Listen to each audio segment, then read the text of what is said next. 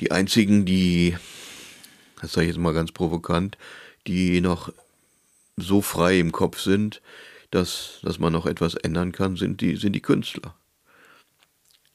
Alle anderen haben ja so ihre, da geht es ja irgendwann nicht, nicht mehr weiter. Deswegen also, das, deswegen ist mir ja die Kunst auch so wichtig, dass man also sieht, das geht hier nicht darum, mir irgendwelche Bildchen zu malen, die die Auge und Herz erfreuen oder so, sondern es geht hier ganz real darum, mit dieser Kunst, mit dieser Kreativität, die, die Welt von, von morgen zu schaffen und zu, zu gestalten.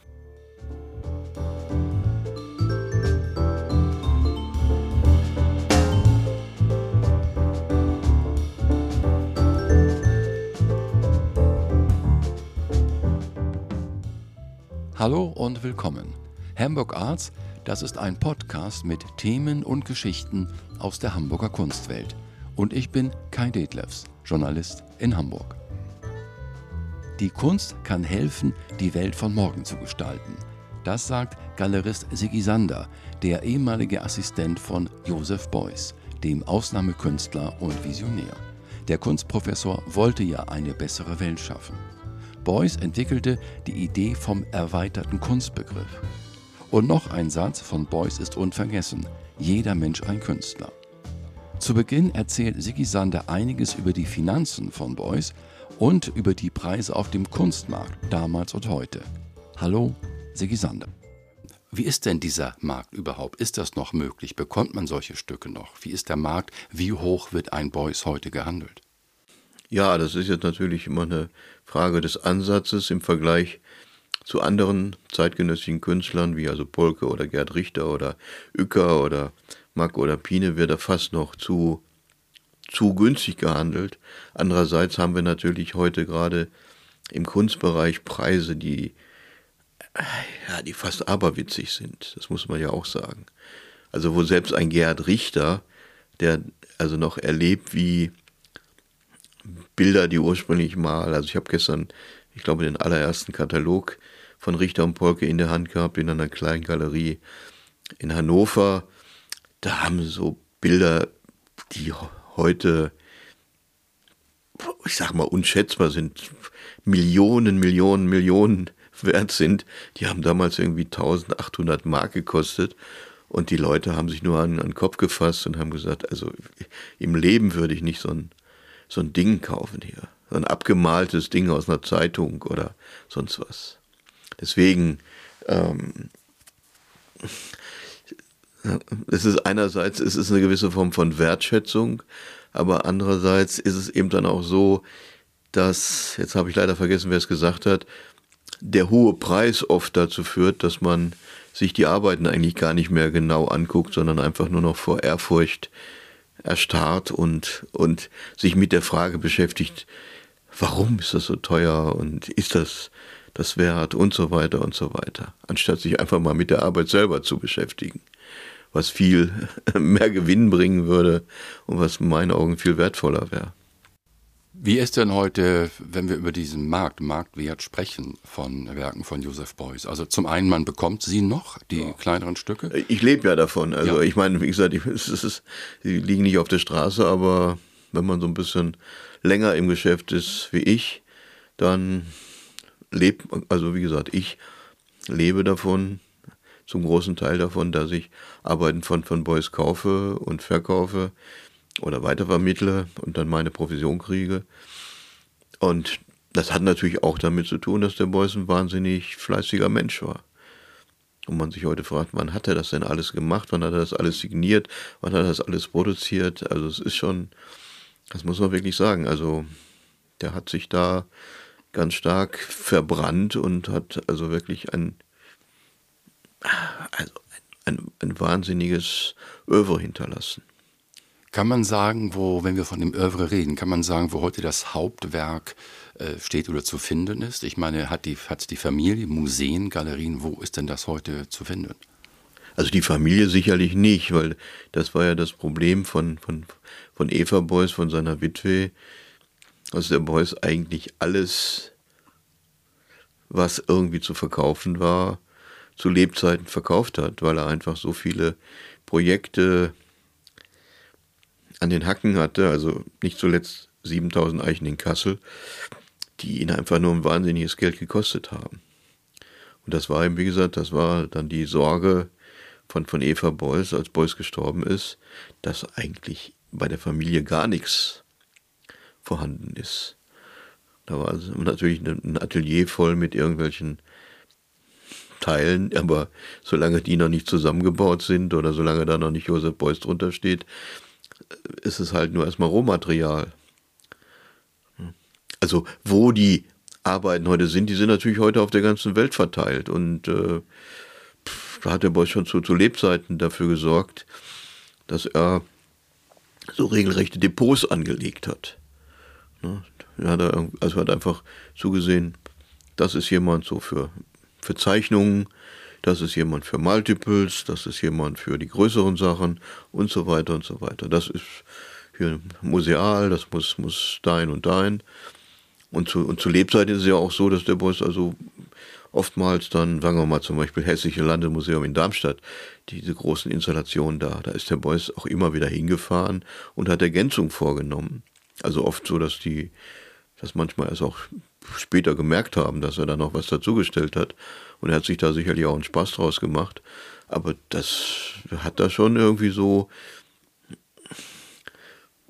ja, mit so einer gewissen Raffinesse dafür gesorgt, dass seine Sachen zumindest mal in dem Kulturbereich, der damals so zur Verfügung stand, dass sie da auch untergebracht wurden. Und ansonsten äh, lese ich, dass ja in Nordrhein-Westfalen in diesem Jahr viel präsentiert wird. Also da gibt es offenbar eine Reihe von Ausstellungshäusern, Instituten und Museen, die haben durchaus Teile des Werkes bei sich und können das präsentieren. Ja, ja ich denke mal, also es wird heute kaum ein Museum für moderne Kunst in Deutschland, wahrscheinlich sogar in Europa geben, die, die nicht Arbeiten von, von Beuys haben, in welcher Form auch immer. Und ich weiß eben dann auch von, von Sammlern, die ihre Sammlung dann zum Beispiel in, an, an Museen in, in Asien verkauft haben oder verschenkt haben oder wie auch immer. Also das weitet sich immer weiter aus. Also ich denke mal, ein Museum, das heute, also für zeitgenössische Kunst steht weltweit, da sollte schon irgendwo, da sollten schon irgendwo so ein, zwei gute Arbeiten von, von Beuys präsent sein. Ähm, du hast jetzt eben angesprochen, ja, den ähm, sozusagen den Zeitpunkt, den Todesfall ähm, Joseph Beuys. Wie war es denn damals, als Joseph Beuys quasi nichts der Familie hinterlassen hat? Äh, was hat die Familie gemacht oder wie geht es der Familie heute? Ja, da kann ich natürlich jetzt wenig zu sagen. Ich war also ich habe ja zu dem Zeitpunkt, habe ich an dem Projekt 7000 Eichen mitgearbeitet und wir waren ja quasi auch, also dieses Projekt war ja etwas, das den Boys sehr, sehr viel Geld gekostet hat und wo er sich auch, ja, alle möglichen und unmöglichen Sachen ausgedacht hat, um Geld für dieses Projekt 7000 Eichen zusammenzukriegen. Äh, er hatte dann eben seiner Familie kurz vor dem Tod auch noch, also ich habe ja gesagt, die wohnten recht beengt am Drakeplatz für, für viele, viele Jahrzehnte. Und zum Schluss hat er dann um die Ecke herum in der Wildenbruchstraße ein, ein schönes Haus gekauft für die Familie, also wo auch immer gesagt hat, das ist das Haus von Eva und den Kindern. Und dieses Haus musste dann oder musste dann von, von Grund auf renoviert werden, saniert werden, was weiß ich. Das hat einfach ein Irrsinns Geld verschlungen. Es gibt so Begriffe, die immer wieder im Zusammenhang auftauchen mit Joseph Beuys. Ähm, ich gebe dir jetzt einen Begriff und bitte dich einfach, das mal dazu was zu sagen. Also es gibt diesen Begriff erweiterter Kunstbegriff. Der ist ja quasi geprägt von Joseph mhm. Beuys, dieser Begriff. Den liest man immer wieder. Was ja. bedeutet das aus deiner Sicht? Ja, da müssen wir natürlich weiter ausholen. Ich hatte ja, glaube ich, beim letzten Mal schon gesagt, dass der Beuys eigentlich als, als, als junger Mann vorhatte, in den Naturwissenschaften zu arbeiten. Und dass er dann aber irgendwie davon abgekommen ist, weil er gesehen hat, wenn ich Naturwissenschaften studiere, muss ich mich immer weiter spezialisieren. Ne? Also ich hab, bin also dann also nicht mehr der Naturwissenschaftler, sondern ich bin dann der Physiker, der Chemiker, der was weiß ich, der sich aber dann wieder einen ganz, ganz, ganz, ganz, ganz, ganz speziellen Bereich raussucht und da muss ich versuchen, in diesem kleinen Segment muss ich versuchen, irgendwo der, der große Meister zu sein. Und das war was, was den Beuys überhaupt nicht interessiert hat, sondern den Beuys hat das große Ganze interessiert. Und dann hat er, kam er dann auf die Kunst und hat natürlich da was ähnliches festgestellt. Dass eigentlich da auch die Forderung war, du musst dich reduzieren, du musst eine Marke sein, du musst was Originelles schaffen, man muss sofort erkennen, das hier ist ein Picasso, das ist ein, was weiß ich, und so. Und auch, äh, äh, und das war auch was, was ihn natürlich so nicht interessiert hat. Aber es gibt noch einen anderen Ansatz, also der Boss hat natürlich auch deshalb den Bereich der Kunst gewählt, weil da einfach die, die größten Möglichkeiten, die größten Freiheiten herrschten, aber auch natürlich die, ja, jetzt kommen wir natürlich schon in einen Bereich, wo man aufpassen muss, dass die Leute nicht glauben, man redet jetzt über Esoterik oder so, aber wo man, wo man, wo es auch natürlich im Materiellen nicht, nicht endet, sondern wo man auch ins Spirituelle reingeht oder wo man also der, die Kunst ist ja einfach auch ein Bereich, wo man sich etwas ausdenkt und es dann auch eigentlich relativ schnell umsetzen kann. Na, das ist ja das, wo, sagen wir mal, wie, wie kleine Kinder arbeiten, die ja, also, wenn, wenn, wenn die malen, die haben ja alle noch nicht so diese, diese Barrieren im Kopf, die dann die Erwachsenen haben wo man sagt, ja, eine Sonne muss aber gelb sein, wieso malst du diese jetzt blau oder grün oder rot oder was weiß ich, Na, sondern in, in der Kunst hat man ja zunächst mal die allergrößte Freiheit. Und da kann man erstmal alles machen, aber es ist auch so, dass aus dieser, aus der Kunst heraus, also aus dem Kreativen, aus dem Schöpferischen, das ist ja fast etwas Gottgleiches, dass man da eigentlich alles Neue produziert. Im materiellen, aber auch im, im geistigen. Und da war dem, sagen wir mal, da gibt's jetzt so verschiedene Ansätze. So, man kann es jetzt kunsthistorisch sehen, dass also, also durch die Fluxusbewegung, die ja dann in den 60er Jahren aufkam, so Stichwort George McJonas, dass also auch die, die verschiedenen Künstlerbereiche untereinander gemerkt haben, es ist doch langweilig, wenn wir jetzt nur mit Musikern uns austauschen oder wenn wir uns nur mit Bildhauern austauschen. Lass uns doch einfach mal also eine Ausstellung machen, wo dann auch Musiker agieren, also Stockhausen und, und Pike, der ja ursprünglich dann aus dem Musikbereich kam und, und, und. Die haben sich dann zusammengefunden zu, zu Veranstaltungen, zu Festivals, wo dann eben die unterschiedlichsten künstlerischen Fakultäten zusammenkamen und Musik gemacht haben, Performance gemacht haben äh, ja, und, und, und. Und dann war eigentlich nur der nächste logische Schritt, dass man gesagt hat, ja, es soll aber nicht alles nur so auf der Leinwand kleben bleiben, sondern das, was wir jetzt hier quasi kreiert haben, das gehört ins Leben, das muss umgesetzt werden in die Welt. Die Erkenntnisse, die wir jetzt hier gewonnen haben in der Kunst, die müssen umgesetzt werden, ganz real in die Welt. Das ist natürlich jetzt ein großer Brocken, den, den jetzt mal so mal eben so, ne? aber erweiterter Kunstbegriff bedeutet, dass man als Künstler eigentlich alles, alle Bereiche des menschlichen Lebens neu gestaltet. Und da sind wir ja, ne, da sind wir ja heute mittendrin. Dass wir irgendwo sehen, also mit denen, die einzigen, die, das sage ich jetzt mal ganz provokant, die noch so frei im Kopf sind, dass, dass man noch etwas ändern kann, sind die, sind die Künstler. Alle anderen haben ja so ihre, da geht es ja irgendwann nicht, nicht mehr weiter. Deswegen also, das, deswegen ist mir ja die Kunst auch so wichtig, dass man also sieht, das geht hier nicht darum, mir irgendwelche Bildchen zu malen, die die Auge und Herz erfreuen oder so, sondern es geht hier ganz real darum, mit dieser Kunst, mit dieser Kreativität die, die Welt von, von morgen zu schaffen und zu, zu gestalten. Und das ist eben, wie gesagt, das, so jetzt etwas, sagen wir mal, salopp und etwas verkürzt gesagt, der erweiterte Kunstbegriff ist. Wo wir bei den Begriffen sind. Es gibt einen ja. weiteren Begriff, der einem auffällt, den man immer wieder liest, das ist eben diese soziale Plastik. Ja. ist auch für viele bis heute, auch für Kunsthistoriker, nicht bald bis rätselhaft, lese ich. Aber was hat es auf sich mit diesem Begriff der sozialen Plastik? Ja, das ist ja dann quasi, was der erweiterte Kunstbegriff schafft. Ne, dass er dann am, am letzten Endes dann diese, diese soziale Plastik schafft. Also dass man, dass man sich die verschiedenen Bereiche vornimmt, sei es jetzt Schulen oder was weiß ich, den Rechtsbereich, den Wirtschaftsbereich, und dass man nun sagt, also wie müssen diese Bereiche dem Menschen entsprechend gestaltet werden. Ne? Also wie, wie muss in Zukunft gewirtschaftet werden, dass wir hier in Einklang leben mit der Natur und trotzdem die Bedürfnisse aller Menschen befriedigt werden.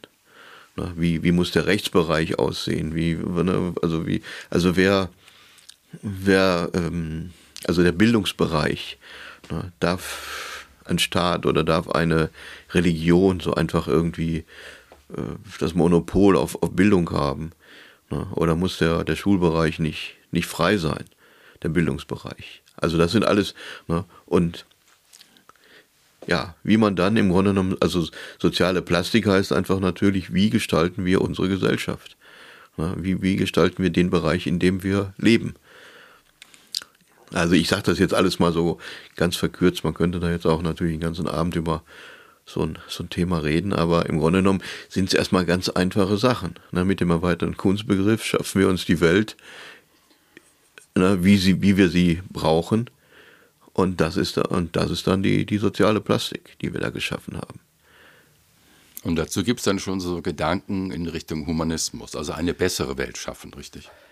Äh, äh, ja, also das klingt immer so, so moralisch, sondern also, sondern man muss einfach ähm, also man muss es einfach radikal denken. man muss jetzt also wirklich, also ich, ich, ich sage jetzt mal, ein, ich sage jetzt mal ein, ein, dummes Beispiel. also immer, es wird immer diese, dieser Begriff mit dem Wirtschaftswachstum Ne? Es wird immer, äh, wir brauchen Wirtschaftswachstum. Es wird immer so getan, als wenn dieses Wirtschaftswachstum gleich ein Synonym dafür ist, wow, uns geht es gut und wir und so weiter. Gleichzeitig sind wir aber in einer Situation, wo gesagt wird, wir, wir hier in Deutschland verbrauchen so viel Ressourcen, als wenn wir, als wenn wir drei Erden hätten. Ne? Also wir verbrauchen also dreimal so viel, wie eigentlich da ist. Das heißt also, das führt natürlich diesen, diese Forderung nach einem Wirtschaftswachstum schon, schon, schon ad absurdum. Und man muss natürlich gucken, ja, wie, wie kriegen wir das wieder hin, dass wir eigentlich nur so viel verbrauchen, wie überhaupt da ist. Ne? Also wir haben uns irgendwie angewöhnt, in der Form zu leben. Es gibt ja diesen, diesen Spruch, live now, pay later, ne, der sich eigentlich mehr so aufs Kreditwesen bezieht, aber wo wir natürlich auch heute schon quasi die Tomaten essen, die eigentlich, die eigentlich erst in, in zwei oder drei Generationen gegessen werden sollten. Na, diese verrückte Situation haben wir ja. Deswegen ähm, geht es jetzt hier nicht darum, irgendwie so ja, in so einem, im romantischen Sinne so irgendwas zu machen, sondern einfach so, dass man sagt, was ist das Notwendige, was, was, was getan werden muss. Und das ist dann einfach, ja, wie gesagt, also dass man sich die Frage stellt, wollen wir Wirtschaftswachstum um jeden Preis, damit einige wenige da irgendwo immer reicher werden? Und äh, oder wollen wir einfach dafür sorgen, dass alle Menschen irgendwo ihre Bedürfnisse befriedigen, wie auch immer die aussehen, oder ihre Bedürfnisse befriedigen können, wie immer die, die auch aussehen. Wie gesagt, ich, man kann, ich, ich kann jetzt immer nur ja. Sachen so anreißen, sonst. Ja, okay. Ja. Wir kommen zu einem dritten, sehr bekannten Satz, einem berühmten Zitat, das heißt, da sagt Joseph Beuys, jeder Mensch ein Künstler. Was heißt es genau? Ist, kann jeder äh, malen, Bildhauern, äh, ist jeder Mensch ein Künstler? Wie genau äh, muss man das verstehen, diesen Satz? Ja. Der Beuys hat ja wirklich die Gabe gehabt, also auch weil er natürlich Bildhauer war, also, also Professor für monumentale Bildhauerei, dass er wirklich in der Lage war, so die dicksten Brocken, so zack, zack, zack, zack, zack, in so ganz prägnante, ja, das sind ja im Grunde genommen auch Skulpturen, Plastiken äh, darzustellen. Und da gibt es ja ganz viele Sätze von ihm. Der bekannteste ist vielleicht eben jeder Mensch ein Künstler, der darauf zielt, eigentlich, dass in jedem Menschen, also die Kreativität oder die Fähigkeiten, die individuellen Fähigkeiten, die in jedem Menschen schlummern, überhaupt erstmal zu wecken und dann auch zu fördern. Das, ne, also es ist ja das große Missverständnis, dass Künstler gleichgesetzt wird mit so einem Menschen, der so in so einer Spitzweg-Manier da so sitzt mit Pinsel und, und Farbkasten und dann irgendwelche Bildchen malt oder irgendwelche Bastelarbeiten macht. Das ist damit natürlich gar nicht gemeint, sondern, sondern in dem Falle ist Künstler im, auch im Sinne, also von, von Künden gemeint. Also, ne, also ein Künstler ist jemand, der etwas zu verkünden hat. Aber das, was er zu verkünden hat, das muss ja erstmal, das muss ja erstmal, muss sich ja erstmal in ihm selber entwickeln. Und wenn er, wenn er das dann gefunden hat, wenn er also diese Künst, seine ureigene künstlerische Form gefunden hat, dann kann er das natürlich der Welt verkünden und ist damit dann ein Künstler. Das Wunderbare beim Beuys ist ja, dass der Beuys es verstanden hat, so mit, mit, mit diesem Paradoxien zu arbeiten. Also, also zum Beispiel, das ist von, von ihm, neben diesem bekannten Spruch, jeder Mensch ein Künstler, gibt's so, so Sätze wie, jeder Griff muss sitzen. Na, gleichzeitig gibt's aber auch von ihm den Satz, der Fehler ist der größte Lehrer. Na, erstmal denkt man, ja, das ist doch ein Widerspruch. Also entweder muss jeder Griff sitzen ne? oder der Fehler ist der größte Lehrer. Ne? Das sind scheinbar zwei, zwei gegensätzliche Sachen, aber wenn man, wenn man sich darauf einlässt, dann wird man irgendwie feststellen, dass, dass sowohl das eine richtig ist, als auch das andere richtig ist. Ne? Und da sind ja beim, sagen wir mal, da sind wir auch so ein bisschen drin, ja, in, also diese, diese, diese Denkweise, diese, eigentlich diese ganzheitliche Denkweise beim, beim Boys, die sehr, sehr wichtig ist. Da muss man sich erstmal darauf einlassen. Also, dass, dass es hier nicht darum geht, irgendwo ein schönes Bildchen zu malen oder sonst wie, sondern darum, dass es letztendlich darum geht, die, die Welt und die Zukunft von, von morgen zu gestalten. Na, das ist eigentlich immer so das, das große Hauptziel. Na, da kann, je, kann man jemand sagen, oh Gott, mein, das ist alles ein bisschen, bisschen hochgegriffen oder diese ganzen Geschichten, also äh, hat er es nun geschafft oder hat er es nicht geschafft? Natürlich schafft man alles das, was, wenn man sich viel vornimmt, schafft man natürlich nur einen Bruchteil von dem. Das geht ja jedem von uns so. Wenn ich, wenn ich überlege, was ich mir alles vorgenommen habe in diesem Leben und wo ich jetzt schon absehen kann mit meinen Mitte 60, dass ich froh sein kann, wenn ich davon ein ganz, ganz kleines Teil noch schaffe in dieser kurzen Zeit, die die einem da vielleicht noch bleibt. Na, ist, ja, ist ja bei jedem so.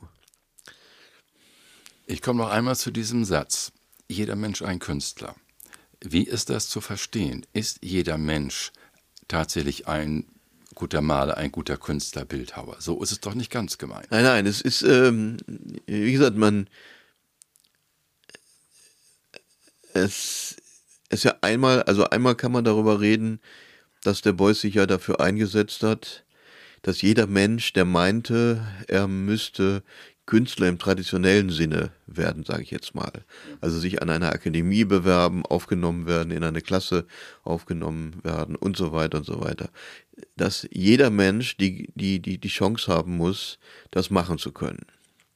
Da hat er sich ja an der Akademie, an der, also an der Düsseldorfer Akademie, an der er war, ganz vehement für eingesetzt und hat sich gegen dieses sogenannte Mappenverfahren, das sowieso sehr zweifelhaft ist, ähm, gewendet und hat gesagt, an diesem, anhand dieser Mappen kann man nicht sehen, ob jemand wirklich dazu geeignet ist, ein Künstler zu werden, sondern jeder Mensch soll erstmal die Gelegenheit haben, zwei Probesemester zu machen und dann sehen wir mal. Vielleicht ist es auch nur ein Traum oder sonst wie. Und das war das, was, was er eben dann in der Akademie versucht hat zu realisieren. Dass er gesagt hat, jeder, der meint, er müsste ein Künstler durchaus im traditionellen Sinne sein, dem muss man erstmal die Gelegenheit dazu geben, dem muss man die Freiheit geben, die Gelegenheit geben. Und dann kommt er mal zwei Semester zu uns und dann werden wir mal gucken, ob der in der, Lage, in der Lage ist, eine Nase zu malen, ob der in der Lage ist, Blumenkohl zu malen, ob der in der Lage ist, äh, was weiß ich. Ne? Und wenn ja, hat er Glück gehabt, wenn nicht, müssen wir ihm irgendwie klar machen, vielleicht liegen deine Fähigkeiten woanders. Und das ist ja eben auch das, was viele Leute, die beim Beuys studiert haben oder im Umfeld von, von Beuys gelebt haben, dass sie durch ihn gelernt haben, wo ihre ureigenen Fähigkeiten äh, eigentlich sind. Und das ist oftmals so, dass die dann natürlich keine Künstler im traditionellen Sinne geworden sind, sondern Ärzte, Förster, Köche, ich weiß nicht was, also die allerverschiedensten Berufe und dass die sich natürlich, wenn sie das entsprechende Selbstbewusstsein haben, sich dann auch da selbstverständlich als Künstler fühlen. Und so ist es natürlich auch gemeint. Also erstmal bei jedem Menschen zu, zu finden, wo ist das spezielle, ureigene, das diesen Menschen hier ausmacht oder was ist, sagen wir mal, seine Aufgabe auf dieser Welt oder wie immer man das jetzt sehen will.